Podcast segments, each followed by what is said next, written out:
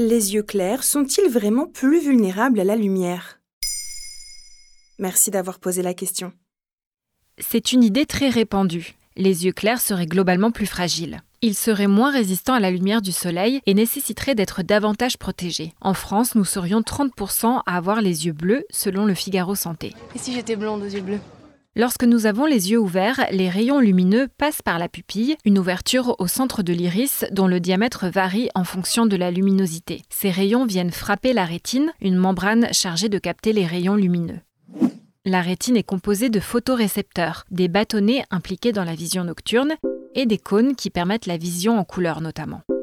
Et quelle est la fonction de l'iris? Elle protège la rétine. La première couche de l'iris, la partie colorée, peut être bleue, grise, verte, marron, toutes les nuances qu'on connaît. Ce qu'on sait moins, c'est que l'iris se compose d'une seconde couche interne qui est opaque et dont la pigmentation brune est la même pour tous.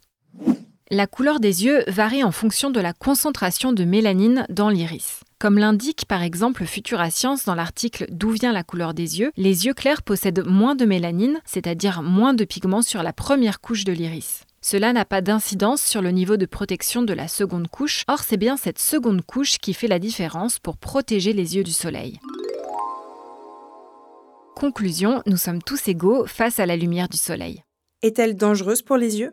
Si on s'y expose sans protection, les rayons ultraviolets ou UV peuvent être la source de lésions sur le cristallin, une lentille située derrière l'iris qui assure la mise au point des images. Le cristallin fait converger les rayons lumineux à l'intérieur de l'œil pour les concentrer sur la rétine.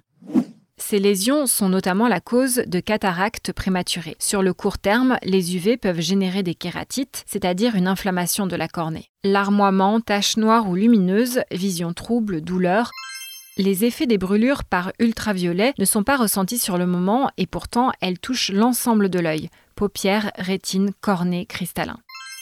À savoir, jusqu'à l'âge de 12 ans, le cristallin est totalement transparent. Les yeux des enfants sont donc davantage perméables aux UV. Avec l'âge, notre cristallin s'opacifie et la barrière de protection diminue. Comment protéger nos yeux? C'est une bonne question car porter des lunettes de soleil ne suffit pas. Selon l'Association pour l'amélioration de la vue, elles doivent porter le marquage CE, idéalement gravé sur les branches plutôt que lisible sur une étiquette. Ce label atteste de leur conformité aux exigences européennes.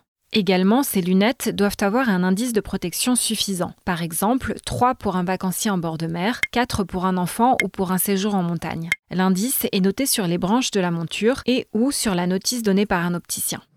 Le mieux est de choisir avec l'aide d'un opticien des montures ajustées, c'est-à-dire qui épousent la forme du visage et tiennent correctement. Des lunettes solaires de bonne qualité filtrent les UV grâce à la matière des verres ou leur traitement et atténuent l'éblouissement grâce à leur teinte.